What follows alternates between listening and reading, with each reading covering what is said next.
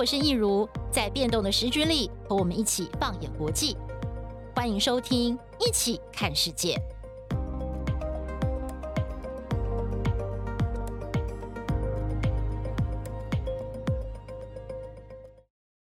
大家好，欢迎收听《一起看世界》Podcast，我是益如。世界上有很多伟大的城市，都是依河流或者是海洋而建，甚至发展出非常辉煌的文明。人类因水而生。但如果发生了水患，恐怕呢也是会对一个城市造成很大的影响。如何治水就变得非常重要了。而治水啊，其实是一个我觉得是蛮伟大，但是也是蛮寂寞的工作。那么我们今天非常荣幸能够邀请到的是新北市水利局局长宋德仁先生来到我们节目当中，谈一谈新北市的水利治理，如何让一个城市改头换面。宋局长你好，各位听众大家好。局长，我们知道哦，就是啊、其实大家现在在疫情期间嘛，吼，常常会出去去喜欢去户外的地方。哇，新北有好多很美很美的景点呢，都是在水的旁边，而且呢都是非常的宜人。可是其实我们知道说，在过去啊，这个呃新北市大概有一百二十五条河川嘛，那么在过去呢，还有所谓的四大 黑龙江，就是大家可能都不太敢靠近，或者是觉得啊靠近了就觉得嗯好像有一点臭臭的味道。那这个是不是可以先请局长来跟我们聊一聊哦？这个在过去这个四大黑龙江是怎么形成的？那在这个过程当中，我们到底有哪一些的挑战？慢慢的去把它改善。是因为以以前经济条件不是那么好的时候，大家大概污染的东西都往河里面丢嘛。哦，那包括我们的污污水处理也没有到一个程度。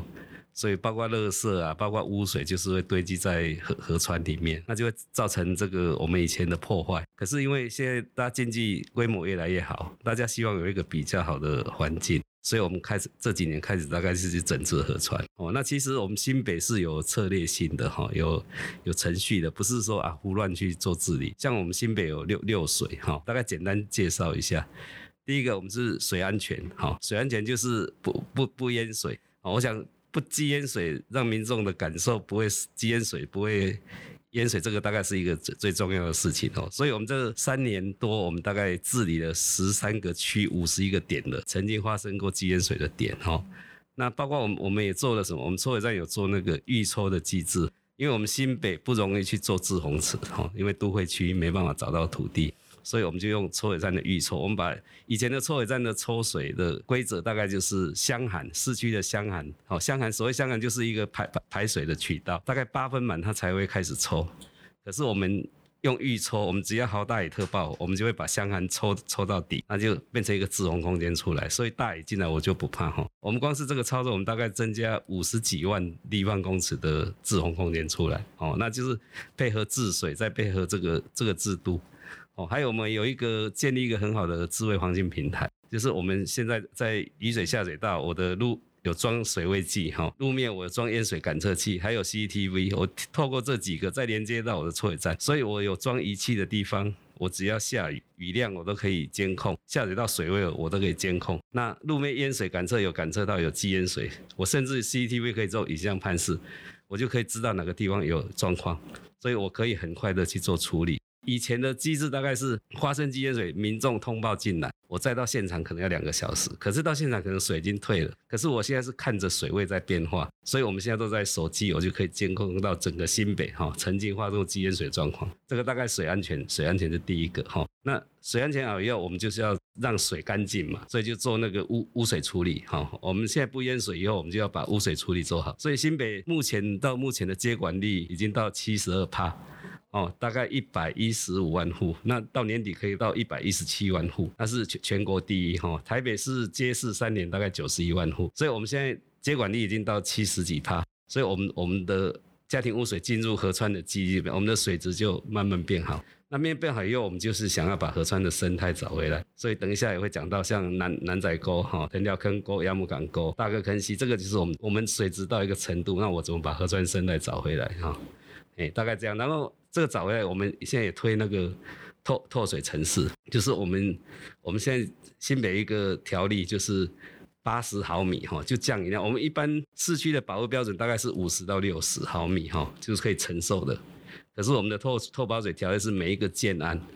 都要八十毫米的降雨量不能出流，因为外面的系统没有办法容纳你这个新开发增加出来的那个流量，所以我们要留在基地，所以我们每个建造都要去做做这个事情，要做储流，要做储流设施哈。那这个大概我们目前有花了九千八百件的建造，储存量已经到一百七十八万立方公尺哦，非常大，就帮助新新北减少积淹水，那也达达到那个海绵城市的效果哦，减少那个热岛效应，这个是蛮蛮有效，降低整个温室效应。那这个都做好以后，我们我们再来就是生态也好了哈，那不淹水，所以我们就要我们的生态也变好，我们就是推展我们河滨公园，刚才大家比较喜欢去。新北和平公园其实非常非常好，两百一十公里的自行车道，很多休憩设施哈，景观都非常漂亮。那一年大概有两千八百万的休憩人口，我们统计大概这样。那这个生态也好，大家也喜欢去玩。以后我们还有一个最后一个就是水文化，刚刚那个就是就是叫水娱乐哈，就到和平公园亲水环境。那最后一个就是水文化，我们的觉得说啊，我这些全部都做好了，就是就是要怎么去保护河川。所以保护河川就希望找找回这个它的历历史文化，让民众能够认。知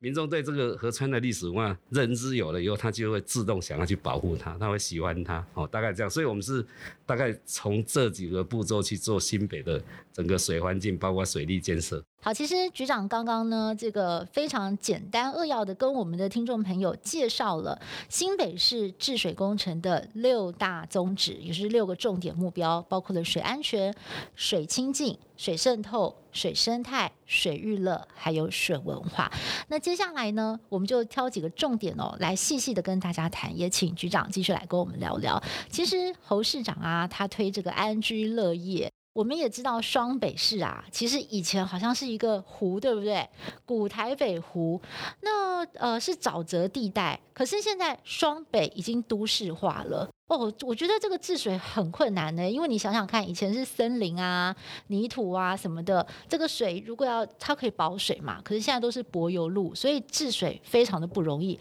尤其是以前啊，每次到台风天，我们印象当中就是很容易会淹水，对不对？其实非常的困难。所以我们刚刚也听到局长有介绍了，有很多呃想办法要用抽水的方式，创造更多的制洪空间等等。接下来是不是可以请局长来跟我们谈谈，就是说。要在新北市治水，为什么特别的困难？你觉得最困难的地方在哪里？怎么去克服？第一个就是主持人刚刚有讲的哈，就是因为它是古台北湖，所以它就是低洼。所以你看哦，我们双北有高高的堤防哦，其他你如果桃园南部根本没有看不到堤防，所以第。为为什么要堤防？因为它就是水排不出去哦，然后它会受到那个赶潮、赶潮的影响，这个是第一个很不利的。第二个就是都市化，都市化以后，因为双北发展太快了，都市化以后，原来可以透水、可以吸水的农田、森林都不见了。都变成是混混凝土不透水铺面，那不透水，这个水全部都变成一个径流。可是我们的下水道系统，下水道系统都是二三十年的系统，包括抽水站。那因为它的容量是那个时候的容量，哈，那新增加的开发没有在它的里面。那大家想说，那我可以再做下水道、做抽水站呢？没有办法，因为马路满满都是管线。我现在要找个空间去做下水道，也也没有办法做。哦，就是。这些很不很多不利的因素，那还有一个很严重，就是现在气候变迁，现在雨量大概都以前好几倍哈。以前一个小时大概五十六十就很强，现在我们常常碰到这一个小十分钟就三十二十。对，就是暴雨啪就这样下下来，一下就淹水。短淹时强降雨，所以这些条件就是就是现在人类比较能够，特别新北比较辛苦啊，所以新北才需要盖很多的抽水站。我们有八十二个抽水站，三百多台的机机组，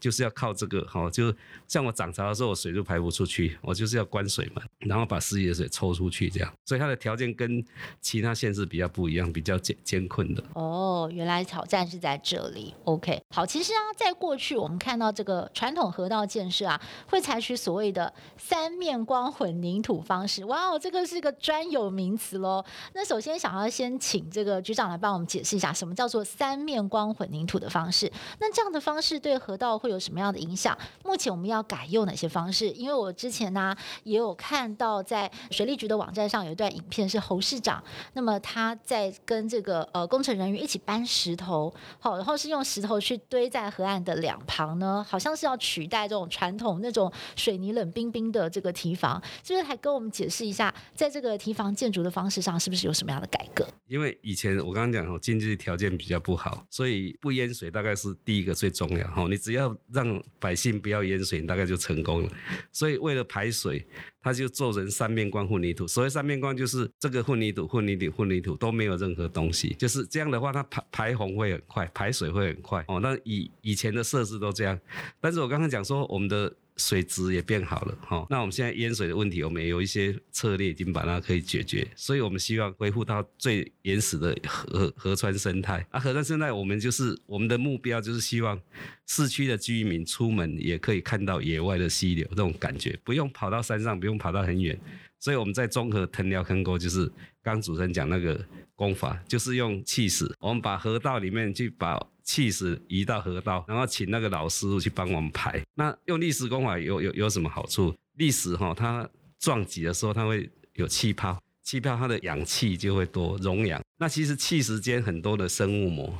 哦，它很多小生物膜，生物膜它会吃掉脏东西。那你溶氧越好，气泡越多，它那个生物膜活力越好，它可以吃掉更多东西。所以第一个，它可以把水水质净化。就水经过这些礫石，像我们山上很多溪流都很多石头，对不对？它就是用这种原理哈，礫礫石礫间的进化。第二个就是你让它植栽，我我会植被以后，很多植栽自进来，植栽里面很多都是会净化水质的生物，啊，这个绳子也进来以后，生态就回来，蝴蝶、鸟类。我们甚至藤条干沟做好以后，也是也有那个今年四五月的时候，也有那个萤火虫进来啊，所以它整个环境，那水质上面进流量不是很好，可是经过我们这一段的时候，出去的水是非常清净哦，所以它的生态也有，它的水质净化。那个民众非常非常喜欢，就我出门就可以看到像野外的溪流的感觉。哇，这就让我想到以前我们小时候读小学课本的时候，都很喜欢那种我家门前有小溪，那种非常清水的这种感觉，而不是说一出去就是高高的冷冰冰的堤防，然后好像随时就是要防洪的那种紧张感。所以呢，我们也可以感觉到说呢，在这个生活呃居住环境上的美化，那同时也是兼顾到防洪的功能哦。好，那接下来。是不是可以请局长呢来跟我们分享，就是几个新北市整治比较成功的河道？我们今天特别要来详谈两条哦，就是这个四大 黑龙江的最后两条，一个是泸州的。鸭母港沟对不对？还有一个叫做有板桥母亲之河之称的南仔沟，而且以前好像都是污泥，而且是臭臭的，大家都觉得啊，我还是远一点好了，我不不太敢接近，有时候甚至还是会淹水。但是现在哇，我们看到完全不一样了，甚至呢还会有这个呃鸟类啊飞过来，好像听说还有这个乌鱼有有有游过，对不对？哇，我觉得这个前后的改变非常的大哎，那么是不是？可以请局长来跟我们分享这两个治水成功的故事。是那个刚主持人讲四大黑龙江，包括中港大牌哈，就是新庄中港大牌，那那个三重的新美大牌，那这两条比较单纯哈，这个大概比较容易治理。那讲到的板桥南仔沟跟泸州鸭母港沟这两个非常困难哦，它是都市化的，然后它没有水源哦，然后污泥量非常多，然后它又受到赶潮，它的水门是不能开的，所以它所有的东西都会聚集在那边。那我们当时这样板桥的母亲之的南仔沟，我们大概是怎么处理？第一个，我们会先做那个污水的截流，就是。把一些，因为污水的接管力还没有那么高的时候，我不能让那污水进去，所以我会埋那个污水截流管，送到污水处理厂去。第二个，我会做一个立间净化厂，就是我另外在我的那个南仔沟的源头那边做一个那个污水处理厂，用立间净化的方式，我把污水抽到那边，经过净化再放流下来。那这个做完以后，其实。还有一个问题，就是因为我们为了防止大汉溪的水，那时候南仔沟不好治理，就是因为它赶潮。它如果涨潮的时候，大汉溪的水会回灌，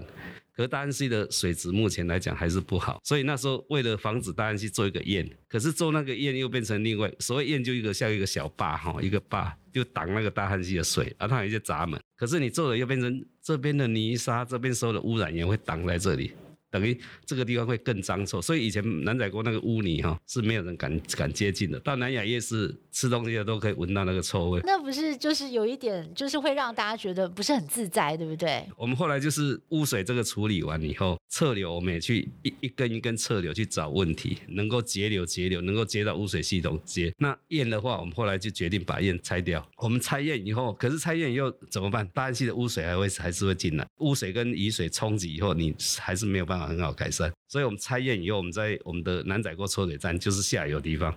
我们装了几台小抽水机，哦，那就是我如果涨潮的时候水会进来，我就关水门不让它进来。可是关水门水出出不去怎么样？那个升高以后一下又搞不好又又淹水。所以我用什么方式啊？我水最重要就是要那个能够流动，水只要能够流动，即使它水质不好，还是不会感觉到有味道。所以我们在那边装几台抽水机，就是涨潮的时候，大家去涨潮我就把门关起来。我就用抽水机抽出去，那退退潮的时候就开门，让它重力流出去。所以我这样，我南仔沟整个水质状况就很好，再加上一些植被，所以现在我们市长去年有一次跟鸟类协会，今年去现场看哈，那个台北市鸟类协会那个理事长，他要找一些那个那个他们的会友，两个小时有三十几种鸟，哦，非常哎，而且有候候鸟也有，然后他很很比较惊奇，是说像像那个翠鸟那些都有哈，那还有候鸟，还有一些就是说他比较惊讶，就是说像有些北海岸溪出海溪流才有的鸟，在南仔沟也也也可以看得到。哦，所以那边的生态现在非常好。那个主持人刚刚讲那个乌鱼，真的非常神奇，乌鱼乌鱼是第一次说会跑到。跑到那个那那么内内陆的的那个溪流里面，哦、但因为我们那个水位其实不深哦，三四十公分。那那天雾以后，我们是过去转身看怎么黑麻麻的一片啊，以为是什么东西，就才知道都这么大的雾，哇大概可能。一一一两千只有，可是乌鱼因为因为我们那个上面溶氧不是那么够，哦，它乌乌鱼它其实很敏感。后来我们想要去处理的时候，就其实它就死得很快。突然那些乌鱼在，但是乌鱼会到那边是一个很很神奇的事情。对，哇，淡淡水河的乌鱼。嗯，嗯，所以其实之前的南仔沟是连人都不太想要接近的地方，更别说有候鸟或者是鱼类会跑来了。哎，结果没有想到，在经过努力整治之后，它变成了一个非常。宜人的环境，鸟类自然而然的也会被吸引过来，甚至鱼类也会愿意过来这边。所以，我们看到这个前后有非常大的改变。那另外一个就是这个泸州的鸭母港沟了。芦芦洲鸭母港沟也是很困难哦，它状况大概跟南仔沟比较不一样哦。那最最重要是它又没有水源。我们以前刚做好这些处理的时候，还是。环境还是不好，因为没有水啊，没有水就变成什么？那个漏网之鱼哈，家庭污水没有接管的，它会流到里面，所以是更更臭。哦，就家庭的废水都排进去对，就是就是有处理的就没问题，可是它唯一没有的没有处理的水还是排到那里面。啊，我们本来是从维宏运河那边接。引引水，但是我那个非常长，而且效率非常不好，水量没有办法。后来我们后来想到，就在我们那个万福广场那边哈，盖一个小型处理厂，那每天大概可以提供三三千吨的的清水，就是把亚木港港沟上游的污水，把它送到那边去处理完排放。哦，那这样一天大概三千吨，做完以后哇，就整个环境改观，绿化什么生态就回来。最重要是我们在。万福桥那边有一个瀑布嘛，哈，我们也弄一个弄一个彩彩虹彩虹瀑布那个光光雕，所以现在那边大概也是变成泸州一个打卡点，晚上有光雕可以看。那现在大概在那边运动的人口非常非常多，以前也是一样，跟南仔沟一样是污泥也是臭的。人人家都不敢，大家应该不会想去那边运动，对不对？哇，光是闻到那个味道就觉得很受不了了，何况还要在那边运动，要大口的呼吸。但现在那边也变成一个，哎，大家很愿意去旁边运动啊，休闲的一个地方哦，所以可以看到说呢，这个河川整治前跟整治后有一个非常大的一个改变哦。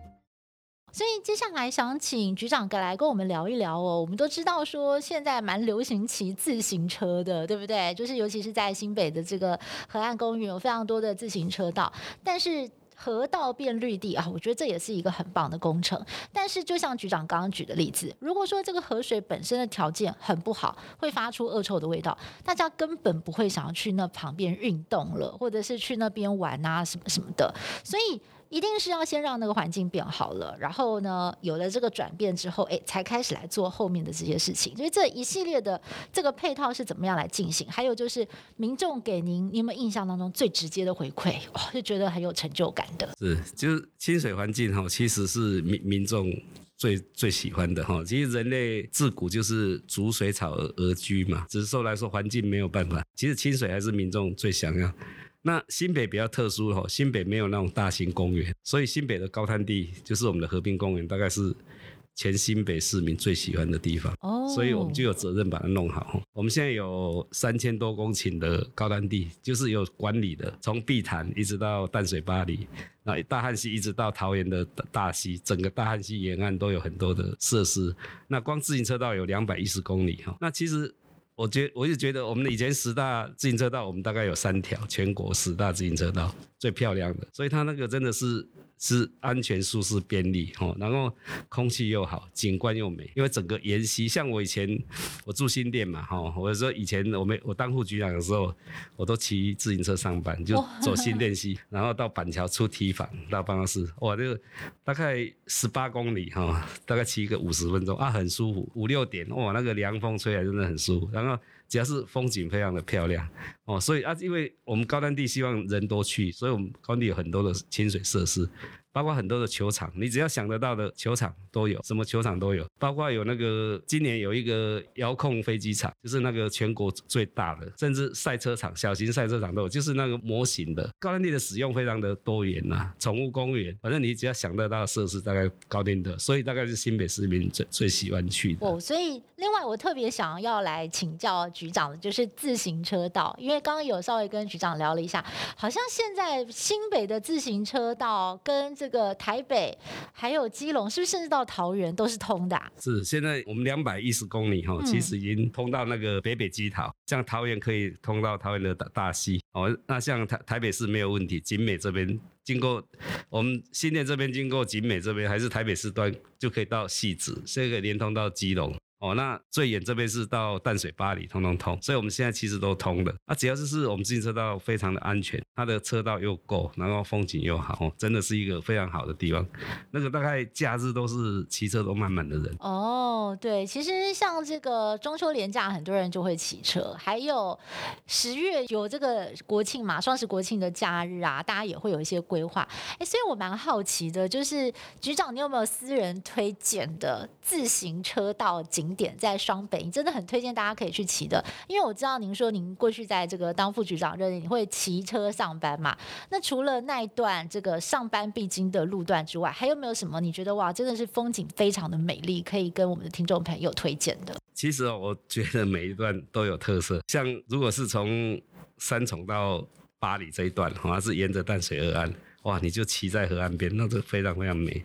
哦，那三重很多地方都是坐骑在堤防上，像到大汉溪到莺歌，你是走在堤防上，那个整个视野景观非常美，其实都有特色啊。像你到新店碧潭就沿着新店溪，到莺歌就沿着大汉溪，我们的自行车全部都是沿着溪，所以它的每一个景观都不一样。我们有编弄一个十八套的那个行程，我有十八套长短的，包括情侣的，可以用亲子的、夫妻的。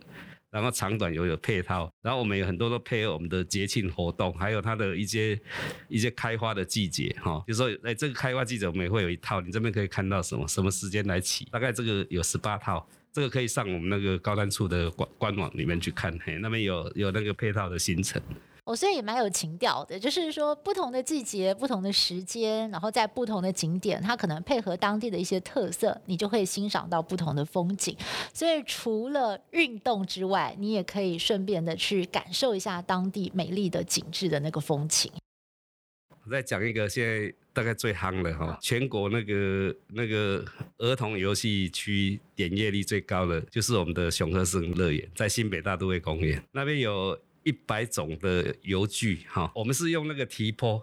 就堤防那个堤坡去做的，八百公尺长，然后就是八百有一百种游具，三十一种不同不同形态的溜滑梯，大概把一些比较特殊溜滑梯都搬进来，总共一百三十一种，所以那个变成一个小孩的乐园。假日哈，疫情前假日大概同时在里面玩，我们同志大概都四五千人，就是同一个时间，不是一天哦。在时间同时间在里面玩的父母啊，父母就也安心哈。父母带个小的帐篷，小朋友在里面奔跑，玩玩得很高兴。小朋友大概玩一天都不会累。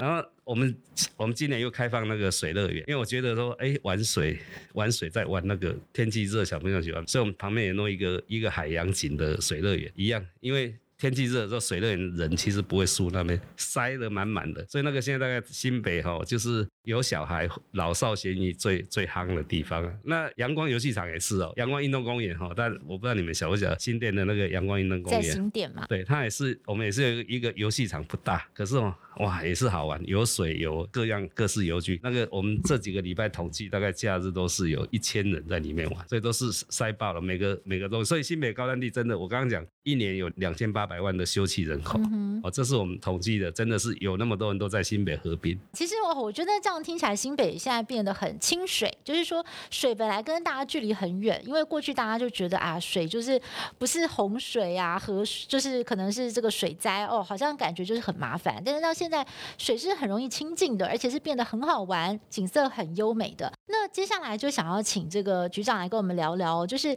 因为您自己呢是这个交大学土木工程学系嘛，那然后后来您念了这个水利海洋组，那拿到硕士毕业之后，您一路哦就是这这个非常专业的，就是在台湾的这个水利工程上。那后来您也担任过新北市的水利局副局长，那现在呢又是水利局的局长，这一路呢跟这个新北市的这个呃河川治理。呢，有着非常密切的关系，其实就会让大家想到古代不是有大禹治水吗？那您您对治水的这个工作是不是真的很有热情跟使命感？还有就是有没有发生过类似像是大禹治水啊那种三过家门而不入，就是把工作当最优先最优先，然后可能哎就是陪伴家人的时间相对会比较少一点点这样子。哎，我先讲一下这个，这个真的做水利的人哦，真的很辛苦。嗯。就说台风天大家都在家里，对，放台风假，我们台风天都要都要警戒，要出去救灾防灾。哦，真的是真的非常非常辛苦了啊！做水利就是就是人工无眠无尽啦，晚上下雨你你就不能睡觉哦，晚上有下雨你就要起来处理处理这些状况哦。所以像虽然没有像大禹那种三过家门，但是它真的是二十四小时的投入啊！这一行是很辛苦，因为我本身就是念这个的哈。我以前我大概前二十四年哈，我是在经济部的台北水源管理局哈。那台北水源管理它管的就是我们大台北的饮用水的那个集水区的保护哦，那大概集水器治理、河川治理这些我们都做。我年轻的时候大概就在那个机关，那我是来自新北，大概是三年哦，什么？那做的不一样，那个是我们去保护水，但是我们保护的翡翠水库的水源是全台湾最好的水源，我是年年金做的，所以现在新北后来都要喜欢一个很大的目标是共饮翡翠水。那现在新北其实已经达到共饮翡翠水的目标，啊，那个水会那么好。就是我们那时候去保护的，所以那个其实蛮有成就感的。然后我来这边其实做的又是另外，主要是我们市长他让我们自己去发挥哈。我们在我的治理工程，我碰到的问题，我们自己去解决。像市长就没有给我们限制，像我讲说一些预抽，包括我们那个防汛平台，我们的透保水，我们新北很多东西其实都是创新的，别人都还没有做，我们就自己去想去做，而且这个效果就是非常非常好哦。那其实做水利就是就是做做功德啦，哈，就是要那个想法，是很累，但是做功德，你如果做好，可以拯救很多人，哈。那我也刚好去年得到那个水利署哈那个大大鱼奖，就刚哦，恭喜恭喜，对，就是那个那个大概是水利人员这一辈子最最高的荣誉，最高的荣誉，对对对，哇，太好了太好了。好的，那我们节目最后啊，还是要请局长来帮我们展望一下未来哦。新北市还有哪些新的水利工程跟水文化值得大家期待呢？尤其是可以结合油漆跟教育的功能，像是我知道说，好像碧潭哦会是下一个重点。过去讲到碧潭，大概就是我们爸妈那个年代哦会跑去划船啊、约会的地方。那么碧潭堰改善暨周边环境营造的这个工程哦，是不是就是新北市水利局一个非常重要的计划？在明年呢，可以看到一些显著的成果呢？我们那个碧潭堰的整建，因为碧潭以前是大概比较老一辈人的恋爱的的一个一个很好的地点，对对对，可是碧潭苏迪勒损坏以后，就是台风嘛，就就就坏掉。我们现在整建哈。那我们现在整建过程中，哇，发现很多很多的生态出来，包括香鱼、哈毛蟹。我们曾经发现两团的毛蟹大军爬上碧潭往新新店溪的上游走，包括那个日本秃头鲨，我们讲的河上鱼，就是说它要非常干净的溪流的地方才会有的事，而且它是它是洄游性的河海洄游性的鱼类，现在在碧潭堰我们在施工过程都发现。所以我们碧潭县会做一个很优质的、很优质的鱼道，会让二十几种鱼可以上溯到新店溪的上游，产卵完可以回去哦，再再回到它的故乡这样。那第二个就是我们碧潭县现在其实我们以后会有设那个观测窗，可以看到鱼在怎么爬这个爬这个鱼道上溯啊，我们会有做那个水中 AI 的那个水中摄影机。可以统计，所以水中机我们直接就用 QR code 去扫，我就可以看到鱼类在下面的动态。它可以帮我们记录鱼种、鱼的数量。那我们也把碧潭从阳光到碧潭这个，我们也会整合一个水样博物馆，就是跟水利有关的设施。我们这边的建设会把它串成一个，以后一个水样博物馆，一个户外的水样博物馆。嗯、哦，包括我我会在我们那个碧潭的旁边那个会做一个人工溪流。因为我我不希望小朋友到 大溪去玩，因为大溪太危险，下雨的时候你真的没有办法跑，所以我们引那个碧潭的水会到旁边做一个人工溪流，就跟野外河川用石头去砌的一个很自然河川，小朋友可以在那边玩，很安全哦。包括这些还有一些休憩的东西哦，那个极限的那个自行车场，反正就这个我们要给它整个串联，包括结合对面有一个原住民文化园区。哦，就是说可以结合这个六水东西，在这边弄一个水文博物馆，所以这边应该是以后会一个很好的景点。哇，那今天真的是非常的谢谢局长哦，来到我们节目当中。我刚刚听完也很感动，因为水真的是人类万物生命的泉源。它就是水，对我们来讲很平常，我们平常不会去注意这些事情。但是没有水那就惨了，对不对？我们可能大家都活不下去了。所以局长您的工作，你看您早年帮助大家管理这个水的源头，让大家有干净的水喝。然后到后来呢，您到了这个新北市政府水利局之后，您开始呃治水。哇，我觉得这些都是跟我们的生活息息相关的。那么一路走来，我们也看到新北市的改变，从过去有所谓的四大黑龙江，到现在呢，哎，这些。地方都变得非常的美丽。清水哦，甚至有这个公园啊、自行车道等等，让大家跟河川可以当好朋友，而不是敬而远之。所以这些点点滴滴的努力背后呢，都有很多像局长这样子的这个水利工程人员在付出，也真的是非常的感谢你们。那今天真的是非常谢谢局长来到我们的节目现场，跟我们分享新北的这个治水的故事，当然还给我们推荐了很多很棒的清水的景点，可以去呃油漆，可以去玩哦。好，那我们今天真的非常。谢谢局长来到我们节目现场跟我们分享。那么，我们的听众朋友如果有什么样的 feedback，也非常的欢迎大家能够来到我们的脸书或者是 IG 上面留言。别忘了每个星期的晚上十点钟，也请大家锁定台视新闻台，一起看世界的电视版。我们也会为大家提供最新的国际新闻的精辟报道。感谢大家，那我们就一起看世界 Podcast，下次再会喽，拜拜。各位听众，大家再见，好，拜拜。